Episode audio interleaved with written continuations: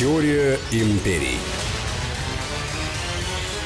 Здравствуйте, друзья. Это «Теория империи». Сергей Судаков. И Анна Шафран, здравствуйте. Мы продолжаем проводить параллели между Соединенными Штатами Америки и Древним Римом.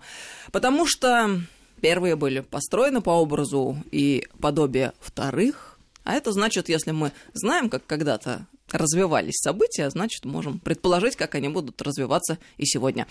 Очередная серия нашего долгого и увлекательного радиосериала – я предлагаю сегодня поговорить э, на политическую, а может и не на политическую тему, которая называется «Роскошь». Мне казалось, что во многих фильмах, во многих наших пониманиях о Риме и о современных Соединенных Штатах Америки мы всегда приводим некое чванливое понимание того, что такое есть роскошь и избыточное потребление. Понимаете, в чем дело? Вот неоднократно мы говорили о том, что человеку не нужно очень много, человеку нужно столько, сколько ему хватало. Получается так, что многие империи, они сыпятся тогда, когда правящий класс перестает понимать принцип достаточности. Достаточности во всем. Достаточности в одежде, в вещах, в еде, достаточности даже в оружии. И мы много раз говорили о том, что достаточность в оружии – это очень важная вещь. Не нужно иметь 800 тысяч ядерных боеголовок, чтобы уничтожить человечество. Достаточно гораздо меньше, потому что это уже достаточно для того, чтобы человечество стало смертным. Рим во многом, конечно, а, погубил себя не только потому, что было огромное количество роскоши, а во многом произошло то, что называется излишнее потребление. Рим стал столько потреблять, что он не мог себя прокормить. И во многом это все было настолько некачественно, что это была так называемая чужая, чужеродная роскошь. Это та роскошь, которая потребляла практически все те ресурсы, которые вырабатывала огромная целая империя. К чему я веду? Я веду к тому, что я хочу сейчас потихонечку пробежаться по каким-то основным моментам, которые сделали Рим не таким сильным. Ведь сила не в роскоши, как мы всегда говорим, в абсолютно только в двух вещах. Сила в правде. Сила в правде и сила в вере, и это очень важно. А вот когда это уходит на второй план, то появляются некоторые другие приоритеты, появляется некоторое другое. В Риме а, произошла так называемая бытовая революция. Ее описывали по-разному. И прежде всего а, многие говорили о том, что Рим стал пользоваться чужеземной роскошью. Римляне сами по себе никогда не были чванливыми а, людьми они всегда прекрасно понимали, что есть некие нормы, правила, которые достаточны для проведения нормальной, достойной жизни. Но как только появились рабы, как только появились угнетенные нации, как только появились оккупированные территории и захваченные территории, пошли деньги. Большие деньги, эти деньги пришли прежде всего к аристократам, эти деньги, которые делились между правящим классом, эти деньги нужно было вкладывать. И римляне стали вкладывать колоссальнейшие деньги в свой быт, прежде всего. Появляются огромное количество предметов роскоши, которые выставляются в домах.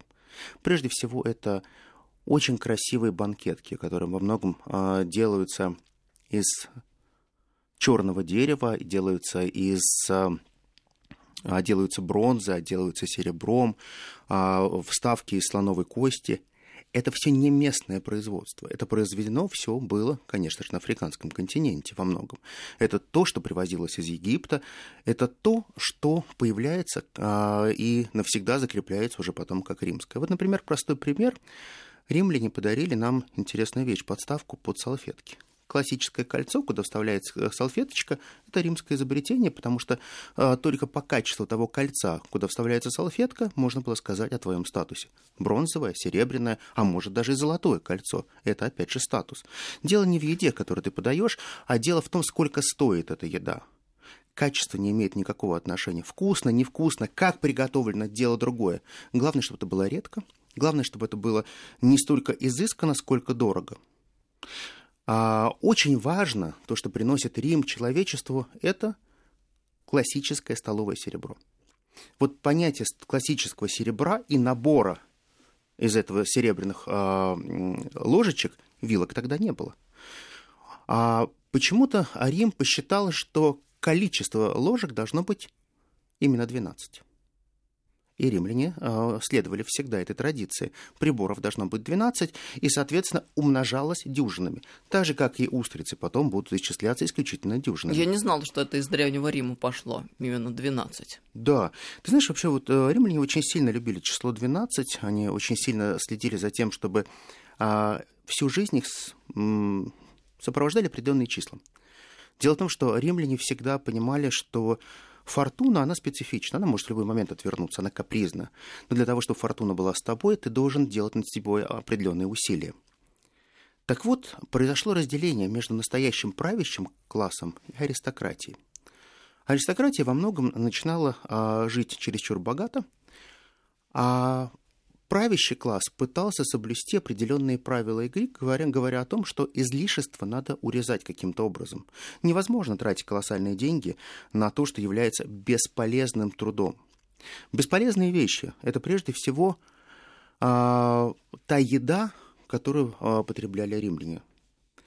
Если мы перенесем а, примерно те деньги, которые были у нас в динариях, и посмотрим эти деньги э, в современности, сколько примерно тратила семья на питание, знаешь, э, американцы всегда делали это сравнение через индекс Бигмага, они все это делали. Через, там, условно говоря, а, курицу, через стоимость одного яйца, потому что через какие-то другие вещи, через человека часов а, и труд сложно пересчитать стоимость.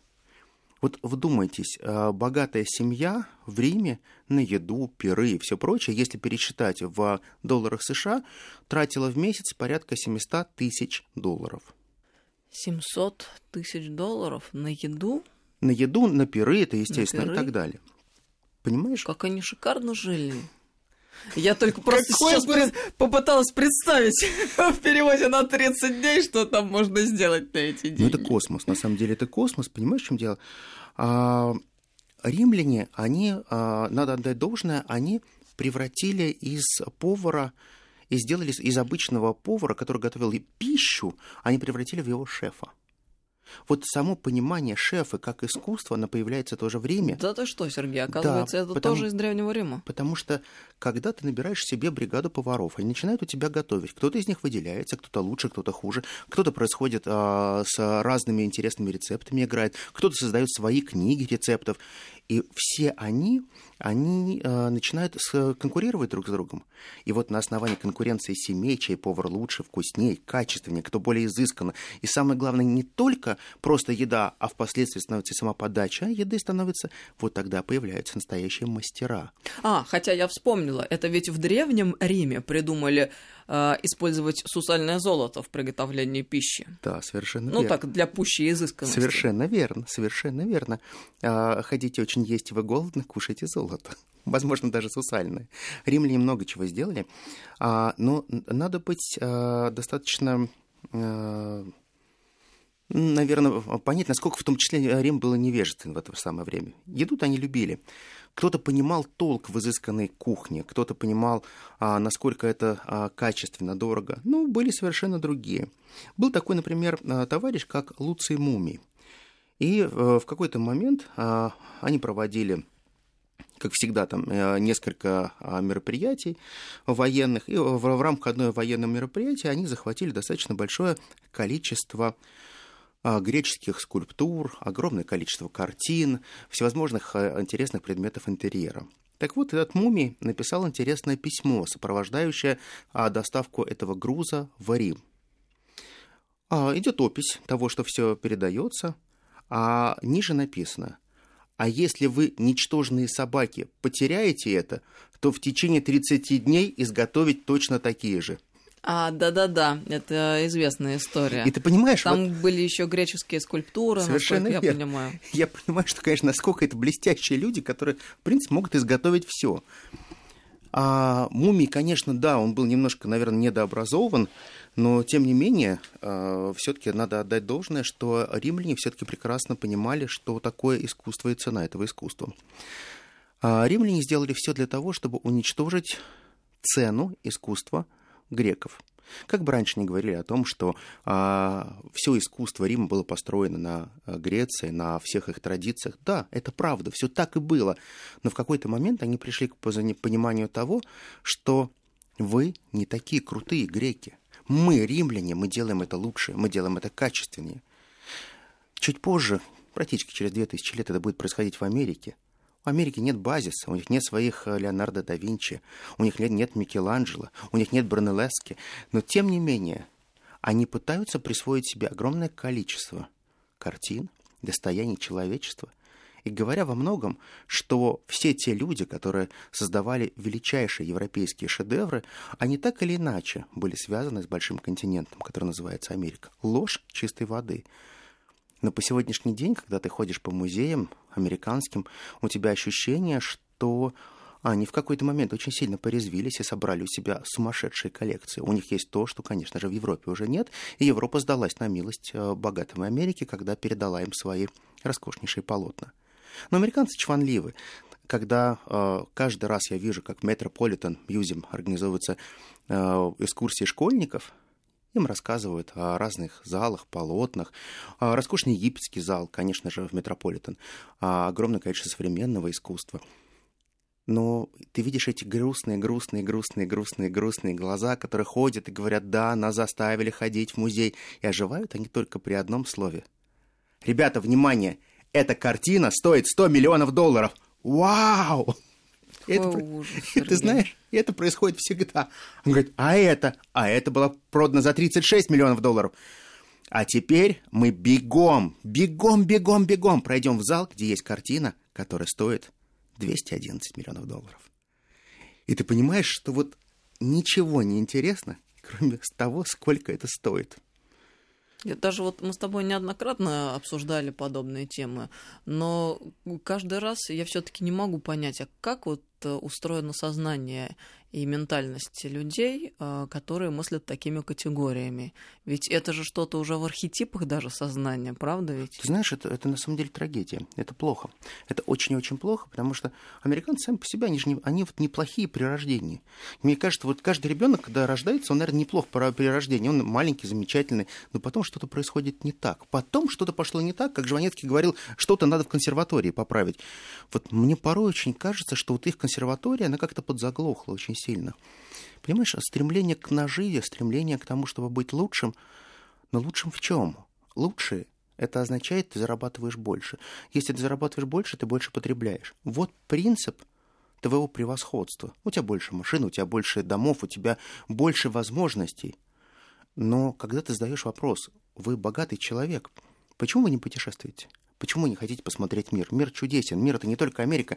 И мир это Европа, это Азия. Это все то, что вы можете видеть своими глазами. Это ваши впечатления, которые вам, а, ну, да, наверное, дадут достаточно большое количество позитивных эмоций. И американцы в этом случае говорят, что нет, это совершенно другая роскошь. Это неинтересно. Это все то, что является не нашим, потому что все то, что является здесь, мы можем оплатить только в физическом понимании. А то, что мы тратим просто так, ну, это непонятные траты. А, отмечу очень важный момент, что а, Рим настолько погряз в роскоши, в пирах, настолько погряз в формировании целого кластера искусства, что а, нужно было пополнять как-то свои э, финансовое состояние для того, чтобы покупать новые и новые предметы искусства и роскоши. И для этого нанималось огромное количество профессиональных шантажистов, кто шантажировал клиентов. То есть приходили и говорили, если вы хотите, чтобы у вас не было проблем, вы должны будете отдавать определенную сумму денег в месяц, в неделю, в год и так далее. То есть определенная такая такса.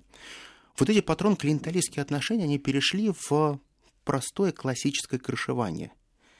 И для того, чтобы избавить клиентов от такого крышевания, был издан закон. Закон, запрещающий шантажировать своих клиентов и получать от них подарки дороже определенной суммы. Эта сумма, если в пересчете на а, современные валюты мы пересчитаем, опять же, по индексу Бигмага, простите, уже так, то это будет а, подарок до 10 тысяч долларов. Ты можешь принять дороже, как бы ты не можешь принять. Я, конечно, говорю в той валюте, которая она есть, но римляне, а то были римляне, были хитрые. Они придумали огромное количество всевозможных офшорных схем, через которых можно было получать просто колоссальное наследство, не попадая под этот закон. Мы сделаем небольшую паузу, продолжим через несколько минут. Это «Теория империй». Сергей Судаков и Анна Шафран. Теория империй.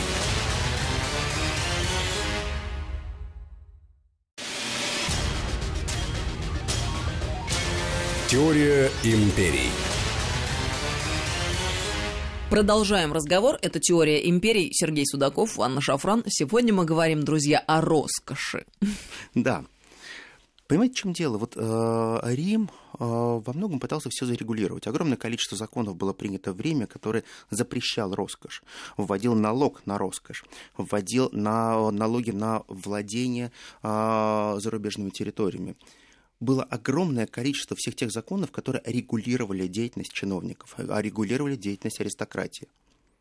Но важно то, что именно римляне стали теми, кто уничтожал все эти законы. Они были приняты, но во многом они не работали, потому что одно дело принять закон, а другое дело сделать так, чтобы этот закон был настоящим, он работал. Во многом Рим погряз в системе потребления настолько сильно, что они не могли остановиться – больше, больше, больше и больше и больше потребления, она затянула настолько сильно эту огромную империю, что если бы они не снижали каким-то образом темп потребления, они, э, точнее сказать, если бы они снизили эти темпы потребления, они могли бы просто существовать еще и гораздо дольше. Но, тем не менее, все получилось так, как получилось. Соединенные Штаты Америки а, во многом пойдут по такому же пути, но надо отдать им должное, они в какой-то момент одумаются. И сейчас я хотел бы немножко привести пример а, из XIX века. Это век такого вот просперити практически для Америки, вторая половина его, конечно, это вот 70-е а, годы и практически до, включая 20-х годов 20 а, века. Это золотые годы Америки, когда происходит не только огромное количество открытий, но и Америка начинает становиться той страной, которая э, становится лидером во многих отраслях. Прежде всего, это литейная отрасль, это отрасль железных дорог, и Америка становится экономическим лидером за счет того, что они умели работать. Да, американцы, они э, достаточно чванливые, они циничные, во многом они подлые, но, тем не менее, не хочу сейчас оскорбить всех американцев, э, подлости достаточно было много, и я говорил только по отношению к разному цветному населению. К белым они относятся хорошо, а вот эта подлость проявляется именно как раз цветным. А Культура потребления роскоши отсутствовала полностью, и каждый раз а, мы видели, что огромные э, капиталы, которые появляются в Америке, они появляются точно так же, как и в Риме. В Риме было достаточно просто а, завоевать очередную страну, ограбить очередной, очередные 2-3 храма, получить то количество золота и украшений, продать, перепродать их. Но, тем не менее, Америка а, делает сумасшедший промышленный рывок. Знаете, вот если привести а, данные, то в 1850 году Америка производила 13 тысяч тонн стали. Пройдет 50 лет, наступит 1900 год, и в 1900 году, через 50 лет, они будут производить уже 11,3 миллиона тонн стали. То есть от 13 тысяч тонн до 11,3 миллионов. В реальном исчислении появляется огромное количество тех людей которые, и компаний, которые перешагивают практически миллиардную отметку. Колоссальнейшие деньги.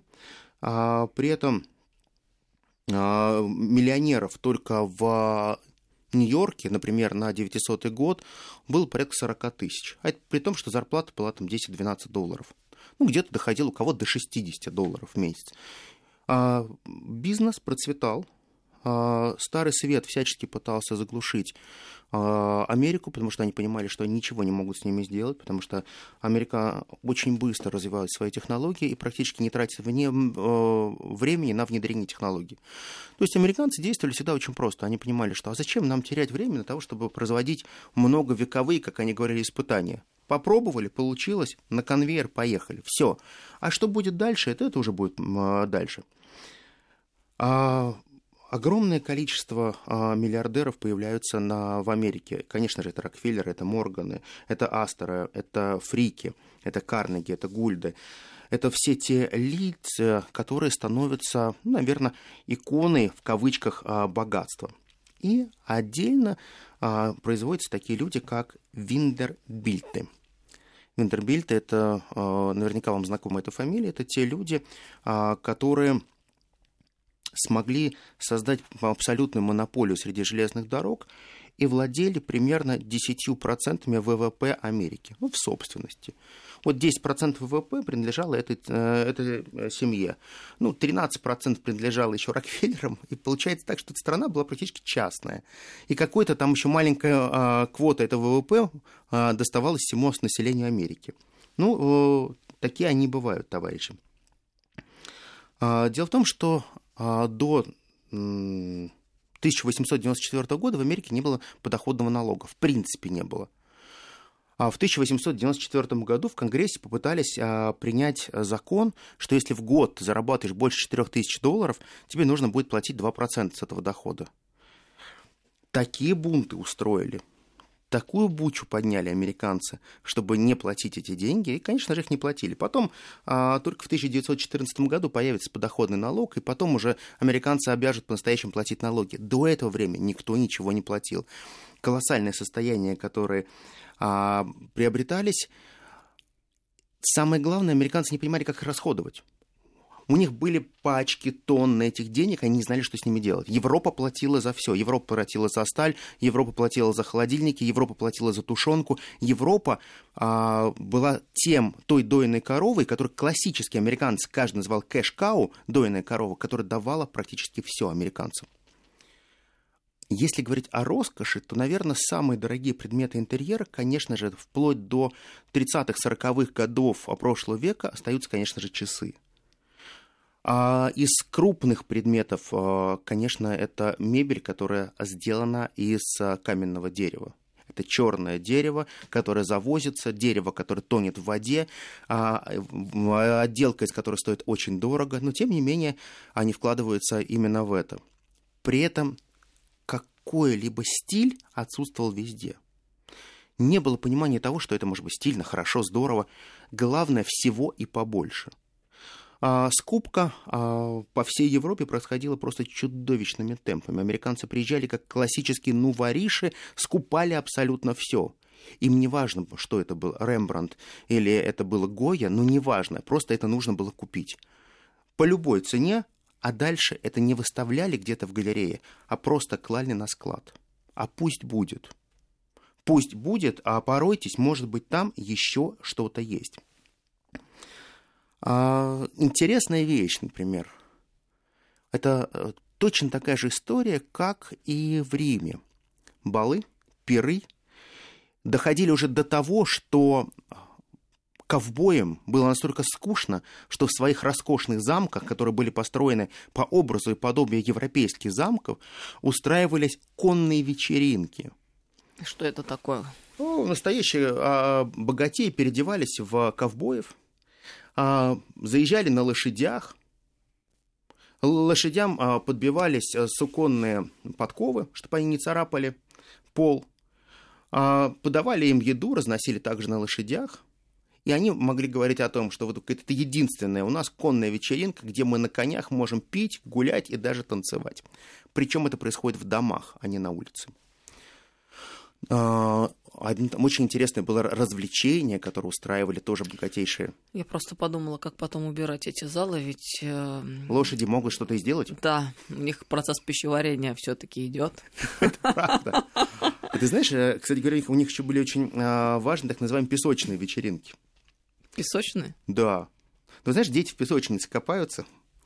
Длиннющий стол. Приглашают 40 человек. Стол засыпан песком.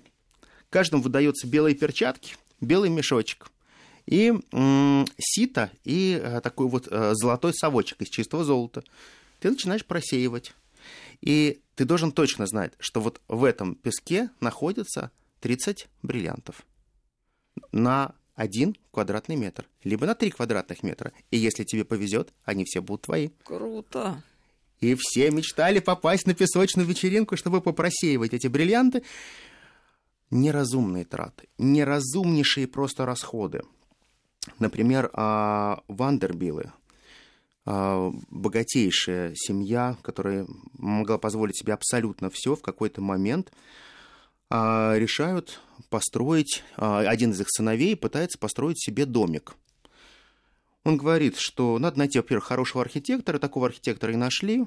Это был именно тот человек, который поучаствовал в создании э, статуи свободы. Он тогда учился во Франции. Понятно, что это французское произведение. Э, Уильям э, Хорст. Это тот человек, Хёрст, который поймал волну и стал копировать замки и замки переносить э, в Америку. В Америке по сегодняшний день огромное количество замков, которые были э, созданы по образу и подобию европейских. Зачем? Ну, они никто не понимал. Но тем не менее. Мрамор, который возилось, измеряли в акрах. Такого не было нигде. То есть сколько акров именно мрамора вам нужно? Ну, посчитай, что у нас вот просто в гектарах или сотках измеряют, не в метрах. А, количество комнат, ну, у кого-то было там 30, 40, 50 комнат. Ну, почему я как раз говорил про Вандербиртов? Потому что он решил себе придумать построить маленький летний домик. Маленький летний домик, который он должен был появиться в Северной Каролине, где-нибудь так вот в уютном местечке. И он нашел э, как раз э, Мориса Ханта, начал с ним разговаривать о том, что надо сделать проект. А, ну, такой хороший особнячок бы хотел сделать.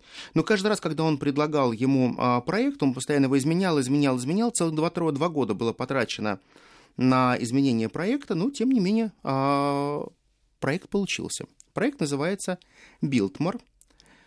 Это полная копия замка Блуа. В нем 250 комнат. Общая площадь составляет 26 тысяч квадратных метров. И вокруг земли он купил себя, если перевести на гектары, примерно 5 тысяч гектар. Но потом он подумал, этот же дом надо обслуживать. И тогда э, он понял, что для обслуживания этого дома ему нужно нанять тысячу человек.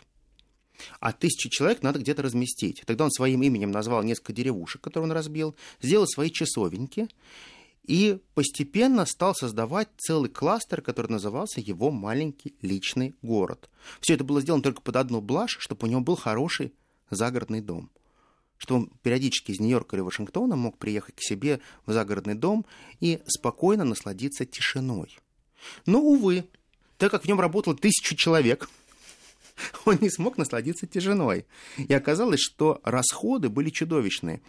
То есть каждый раз это практически миллионы долларов, которые были потрачены впустую, это тянуло, тянуло из него колоссальные деньги, а деньги не приходили а, с такой скоростью, что в какой-то момент он понял, что от этого дома надо отказаться. Сегодня Билтимор это является национальным наследием Америки, используют его во многом как а, отель, используют его как а, местную достопримечательность, и огромное количество американцев просто мечтают хотя бы раз в жизни съездить и побывать в Билтиморе. Но вы знаете, все так или иначе заканчивается. Вся огромная вот эта вот эпоха, когда называется эпоха просперити, когда э, сносили здания вместе с картинами.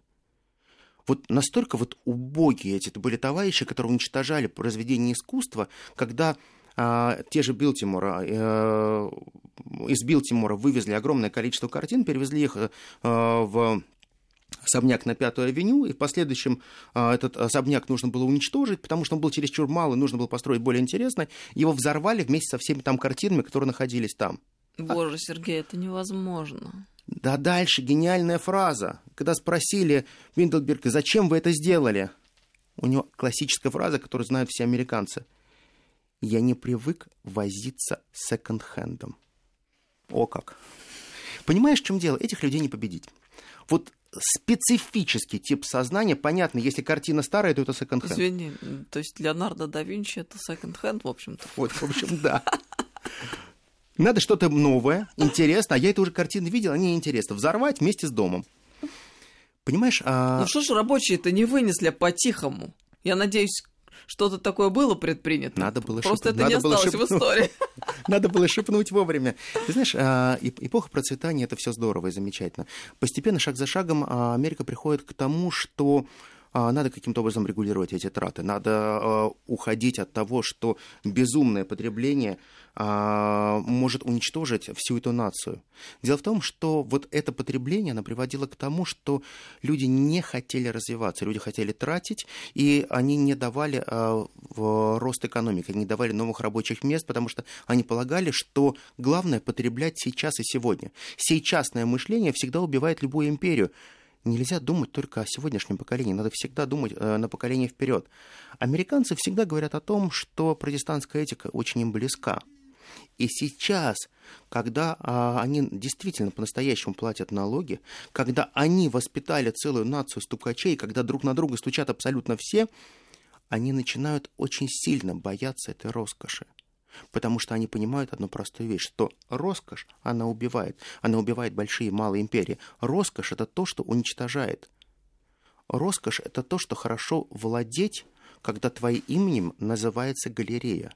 Американцы мечтают о том, чтобы их потомки могли посмотреть на библиотеку, где было бы их имя, библиотека имени кого-то. Морганов, Ротшильдов, Рокфеллеров, э, Гетти и так далее – и практически каждый сегодняшний крупный банкир, крупный делец, все те товарищи, которые э, разными махинациями зарабатывают колоссальные суммы, они думают только об одном – как остаться в истории. Они хотят сотворить из себя то чудо, которое назывался Второй Цезарь, Второй Рим, но не всегда это удается. Дело в том, что шаг за шагом Америка очень сильно изменилась. К ним пришло понимание того, что если они вовремя не остановятся, не будут вводить налоги и не станут душить тех, кто чрезмерно много потребляет, то они приведут к тому, что эта империя будет сыпаться очень сильно. Но Америке это не удалось. Дело в том, что общество потребления переходит уже и роскоши на простой класс, на рабочий класс, на тех реднеков, которые многие а, те богатеи просто презирали. И вот эти реднеки, или красношеи, трудяги, или синие воротнички, как вы можете как угодно их называть, они начинают жить по тем же принципам, который называется принцип недостаточности, а принцип излишества. А простой пример, который можно объяснить на покупке пакета молока. Ты приходишь в магазин покупать пакет молока. Ты можешь купить, ну, условно говоря, четверть галлона, ну, условно говоря, литр. А она будет стоить там доллар 90. Ты можешь а, купить полгаллона, она будет стоить 2 доллара 5. А ты можешь купить галлон, 2,99 купить. 3,8 литра молока. Но проблема в том, что когда ты принесешь домой 3,8 литра молока, тебе некуда их будет поставить, потому что твой маленький холодильничек не вместит такое количество еды. Также не вместит упаковку мяса, килограмм на 12, которая тебе, в принципе, не нужна, но ты можешь ее заморозить. И американцы, они потребляют больше и заранее. Зачем? Затем, что Америка так продумана, что если ты хочешь, чтобы что-то ты якобы покупаешь более дешево, ты должен сразу купить это оптом. Но для этого тебе нужны большие холодильники. А большой холодильник ты не можешь поставить маленькую уютную нью-йоркскую квартиру. Большой холодильник ты можешь поставить только в том доме, который у тебя есть. Отсюда начинает понимание того, что должны быть большие дома, которые надо отапливать, большие дома, которые надо содержать, большие дома, за которые надо платить налоги, большие дома, а, в которых стоят огромнейшие холодильники, которые тянут огромное количество электроэнергии. И каждый человек, который включается в огромную индустрию потребления, он становится заложником той ситуации, которая называется тогдашняя роскошь. Потому что за все рано или поздно надо будет платить. И американцы дошли до того, что рано или поздно перешло уже все грани возможного. Сейчас в Америке, например, за твои долги могут расплачиваться твои правнуки. Есть и такая форма долга, когда ты подписываешь долговые документы и перекладываешь свои долги на последующие поколения. Ты можешь взять кредит на 100 лет. Конечно, ты можешь не прожить эти 100 лет, но дальше твои дети будут обремлены твоими квартирами, покупками, домами и все то, что ты потратишь. Получается так, что вот это общество потребления – оно перешло, конечно же, из Большого Рима, когда Рим потреблял гораздо больше, чем ему было нужно. Американцы по сегодняшний день потребляют гораздо больше, чем им нужно. Необходимость. Принцип необходимости нарушен очень сильно. Но куда они двигаются? В какое направление? Они прекрасно помнят, как закончил Рим. Они прекрасно понимают, а, зачем нужно это потребление для экономики, и они прекрасно понимают, что если у них не будет новых вассалов, если у них не будет новых колоний, не будет новых клиентов, эти клиенты не будут платить так, как они платят сейчас, Америка постепенно будет рушиться. Как бы мы ни говорили о том, что Америка велика, и Америка может достаточно много себе обеспечить, да, они сделали достаточно многое с точки зрения внутреннего потребления. Надо отдать должное. Они производят огромное количество продуктов, товаров, и они себя обеспечивают и кормят всем самостоятельно. Но все то, что называется излишество, роскошь, огромное количество машин с огромными двигателями, это все говорит о том, что Америка является настоящей империей, той империей, которая привыкла потреблять и жить непосредством. Понимаете, в чем дело? Даже вот та концепция, что вся Америка живет исключительно в кредит, та Америка, которая живет исключительно по определенным правилам, она, конечно же, а, приносит очень сильный отпечаток. И сегодняшняя роскошь, и та роскошь, которая была в XIX веке, она очень сильно изменилась. Последний штрих, я скажу вам, например, мне показалось это интересно. Например, предметами роскоши не только считались то, что является переносимой. Часы, портсигары, какие-то хорошие запонки. Вот помните, когда-то в Америке самой большой роскошью считалась чугунная ванна. И если в доме стояла чугунная ванна, это было очень круто, потому что человек был богат. Мир изменился. Теперь чугунной ванны недостаточно. Очень интересно. Спасибо тебе, Спасибо Сергей. огромное. Сергей Судаков. И Анна Шафран. Теория империй. Мы продолжим. Спасибо огромное. Разговоры с вами ровно через неделю. До новых встреч. Всего доброго. Теория империй.